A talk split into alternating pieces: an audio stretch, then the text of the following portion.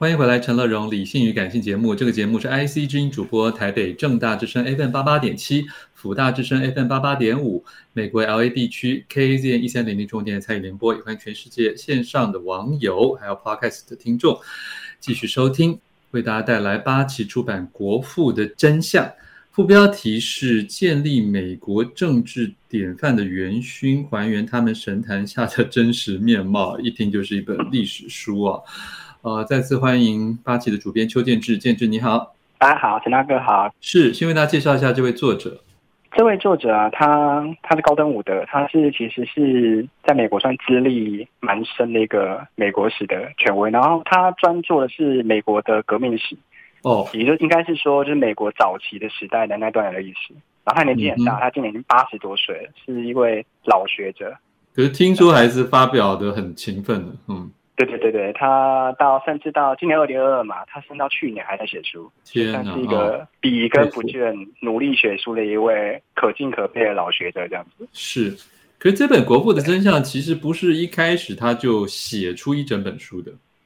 对，他这本书作者在最后的后记还是前面有提到说，其实他这一遍的这几个主人公啊，这几个人物其实是他在各个地方的书评文章集结起来的一本书，所以它原本的面貌其实不是一本完整的书，它其实是文章集结之后的成果这样子。嗯哼，这里面是讲很多国父，就是不是一位国父啊，是 The Founders，对不对？对，是 Founders。因为我们理解上，因为我们直觉的话，可能国父，例如说台湾或中华民国，他可能只有一位嘛，例如说孙中山。但其实对美国人来说，他们国父其实很多位，所以刚才讲像陈大哥是 Founders，后面其实有加个 S。是个复数，嗯、所以他其实我觉得挺好的啊。这是第一个还原现实，第二个也没有也没有特别在造神这样。对对对对对对对，嗯。所以其实他们对他们来说，创建国家或者是对他们国家早期有贡献的人，其实非常非常非常多。嗯，那在这一本书里面，你要先为大家念一遍，到底有哪些人？诶，他这本书主要提到的，主要有八个人，有八位国父，嗯、然后分有的比较那个有名了，嗯。里面最有名应该就是华盛顿了，就还是对大家认为的国父华盛顿。对对对，大家认为直觉的国父可能就是华盛顿，里面最有名应该就是华盛顿。然后其他像是那个麦迪逊啊、亚当斯啊、潘恩啊、艾隆博尔啊、嗯、这几位，总共没有提到。嗯、对，还有杰弗逊，富兰克林，富兰克林、汉密尔顿这样子。总共汉密尔顿甚至变成了一个热门音乐剧的主角。对对对对对，前阵子。汉密尔顿那个剧这样子，最后有一个大家比较没有听过的艾隆博尔。或，者他觉得啦，因为在八位里面，他放特别放艾隆博士要当一个反面例子啊，因为他他的个性跟他的一些行事作风，其实跟前七位有蛮大落差，所以我们说他是国父，某种程度也说也可以说不是。他对帝国有些贡献，但其实他其实当是一个反面的例证，这样子。是，可是建志在这本书里面蛮前面，因为很多人也许就是呃，他第一次来看这本书，他就想要认识啊美国的这些嗯革命先行者啊，透过大陆的一个说法。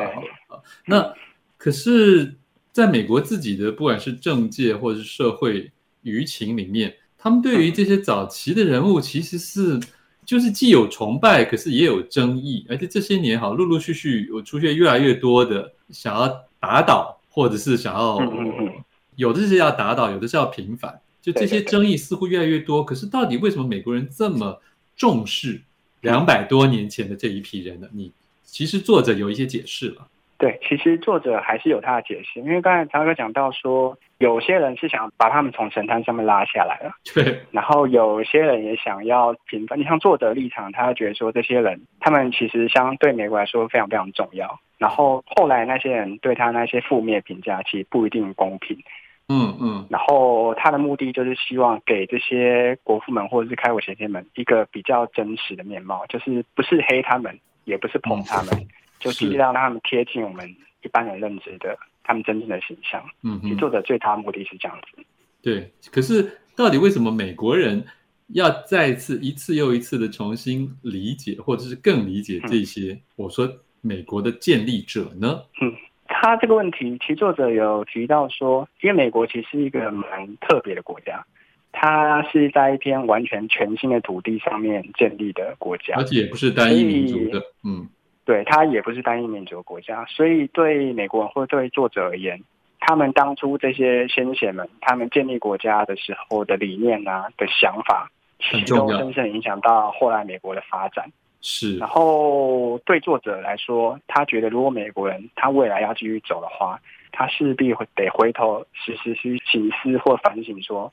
当初我们那些开国先贤们，他们为什么要建立这个国家？他们如何建立这个国家？所以才是这些人对现代人来说还是很重要的原因。我想这里面他们一直在思维，就是人性啊、人权啊、自由啊，对对对，你当初到底要什么，对，不对？还有阶级啊，啊，是政府要大还是小啊？我觉得这些事情很棒，就是他们会一直在想自己这个国家存在的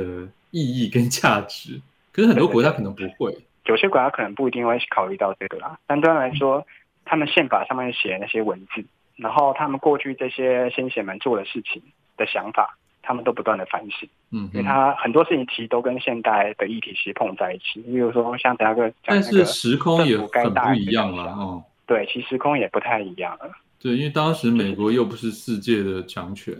对啊，他其实现在美国动不动就想到事情就是很 global，不管是好的一面的思考或坏的一面的盘算，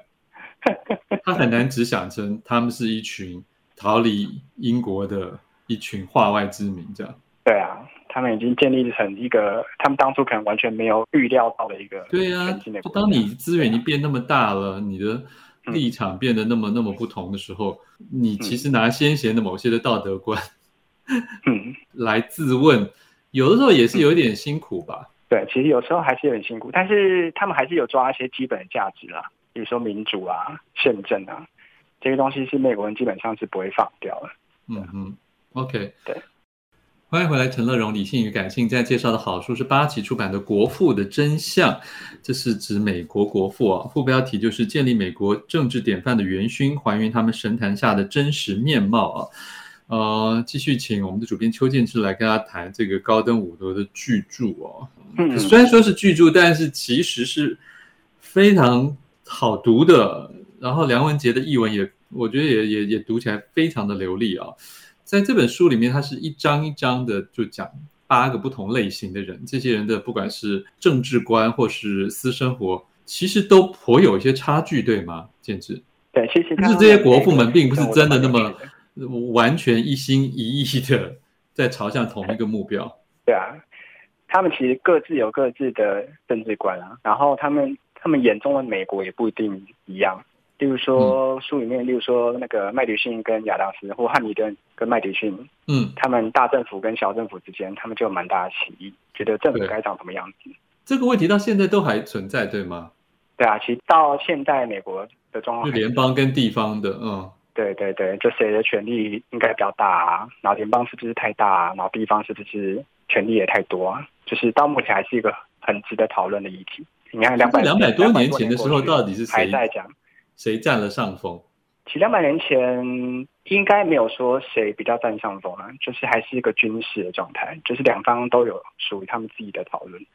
然后两方都有属于他们的坚持。可是我觉得最特别的是，虽然对这些政治人物来说，他们的意识形态或者是他们的想法不一定一样，但是他们终究还是一同建立美国这个国家。嗯嗯，就是他们基本上是对齐起啊，他们因为他们都是想要希望让美国变成一个更好的国家。嗯哼。对，就这里面我，我我觉得人格特质似乎也是书中一直强调的，好像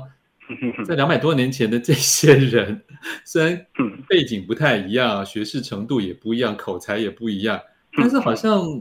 还是有某一些特质是现现代人呐、啊，不要说现代美国人，基本上不太具备的一种绅士，或者是绅士化的品德。他们特别强调的对，对吗？其实作者特别强调这一点啊，因为当时候是十九、十八世纪、十九世纪嘛，嗯，那时候还是一个过渡化时期。然后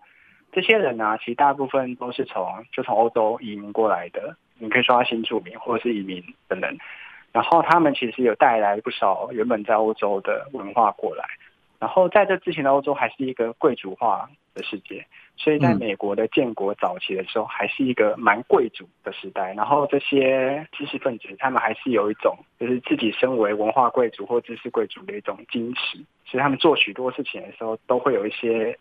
一些贵族气出来，然后这是当时这个时代的氛围这样子。所以那个时候到底所谓的绅士的品德是怎么样一件事情，而且是后来怎么样算是比较形塑了美国人，就是对世界来讲好像他们蛮自豪的一些做人处事的方法。他那时候绅士的品格，例如说他们觉得做事情要有道德观，嗯，然后政治上你不能贪污，不能腐败，哦，就是其实蛮多要比较坦率啊，对，比较坦率啊，比较有责任感。要有责任感，就是我们现代认为一些政治人物应该要有品德，其实他们当初是蛮强调、蛮蛮要求的。然后还有一点蛮特别的是，因为对那些知识分子，就建国初期这些先贤或这些国父人来说，他们觉得服公职是是他们的一个义务。对，他们甚至他们他们甚至可以说，他不要执行，他们不要领薪水，他们服公职是一个义务，所以他们。作者有特别提到说，他们其实不是职业的政治人物，他们本质可能还是有其他的工作，嗯嗯，但是出来服公职是他们要为国家做事，就对他们说这个事情不是他们的职业这样子。而且一度他们会认为说，你好像就要放弃很多其他的商业的瓜葛。对对对对对，就是你要做到大公无私，你要做到不偏袒任何利益的话，你就是你要把你原本那些连接都尽量断掉。你这样才能做到一个有品格、公正的政治人物这样子。其实这里面就算做的已经被视为最好的、最像美国圣人的华盛顿哈，其实他后来连退下来的时候都战战兢兢的耶。这种珍惜羽毛，就是培养自己清誉的这一面，我觉得在古今中外的历史上，真的也算很少见。对，华盛顿算是一个蛮特别的人物啦。他卸任的时候啊，因为他其实非常，就像刚才那个讲，他非常重视他的名声，重视他的名誉，非常非常重视。我记得他会一直写信请示别人，说我该怎么做，我该怎么做。对对对对对。然后甚至还请，他现在请他的秘书，针对他留写下来所有的文集的文字内容，他都要一次一次的校订校对，就是要留给世人或者后人一个。比较完美的形象这样子，那会不会有一些这里面也有一些是谎言或欺诈的部分呢？呃，你可以这样说啦，但是就是我只是怀疑怀疑会不会有形象这样子，这个我可能就不太确定。至少他留下来的材料来说，华盛顿是一个看过去是一个蛮完美的人这样子。然后作者的评价，其其他几位先贤多多少少都有一些属于他们的污点，但华盛顿其实并没有这么明显。了解。这里面提到很多人，有的是还有卷入什么什么外遇的丑闻啦，有的人是养了一大堆的奴隶呀，奴隶 呀，对啊，像杰伯逊就养了很多奴隶啊，嗯嗯，然后我记得好像是亚当斯帕米尔顿，他也有也有婚外情，对，他跟另外一位官员的夫人，就是有婚外情这样子，嗯，可是这里面我们再回头讲说，对于一个建国的一个规划，你觉得这本书有特别？就带给美国人或者说是一般读者什么样启示？其实他这一本，你说建国的规划吗？就是对他们彼此对建立一个美国的不同的想法，可是最终还是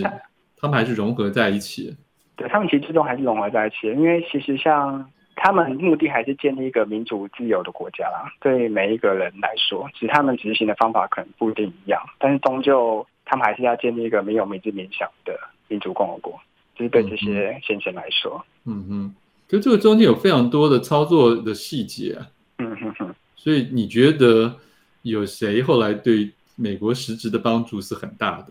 他里面其实有特别提到，因为作者他在介绍汉密尔顿时候有特别强调说，他觉得后来美国的那个样子，其实比较接近汉密尔顿当初想要建立的国家，就是个具有强大实力的财政军事力量的一个国家。一个大政府型的国家，作者特别提到，所以在某种程度上，实质意义上，汉密尔顿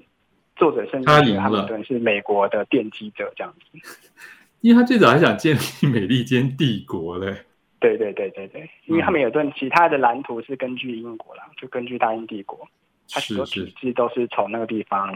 模仿或者是学习过来的。OK，所以我才说啊，有的人虽然早就过世了，可是也许他的、嗯。蓝图，他的想法深深影响了后世。对对对，还留到现在这样子。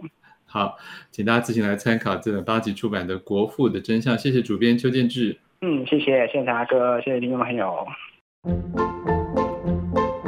富广建筑团队邀你一起富学好礼，广纳好邻。谢谢您收听今天的理性与感性节目。美好的生活如同美好的建筑，必须兼具理性的思考与感性的温度。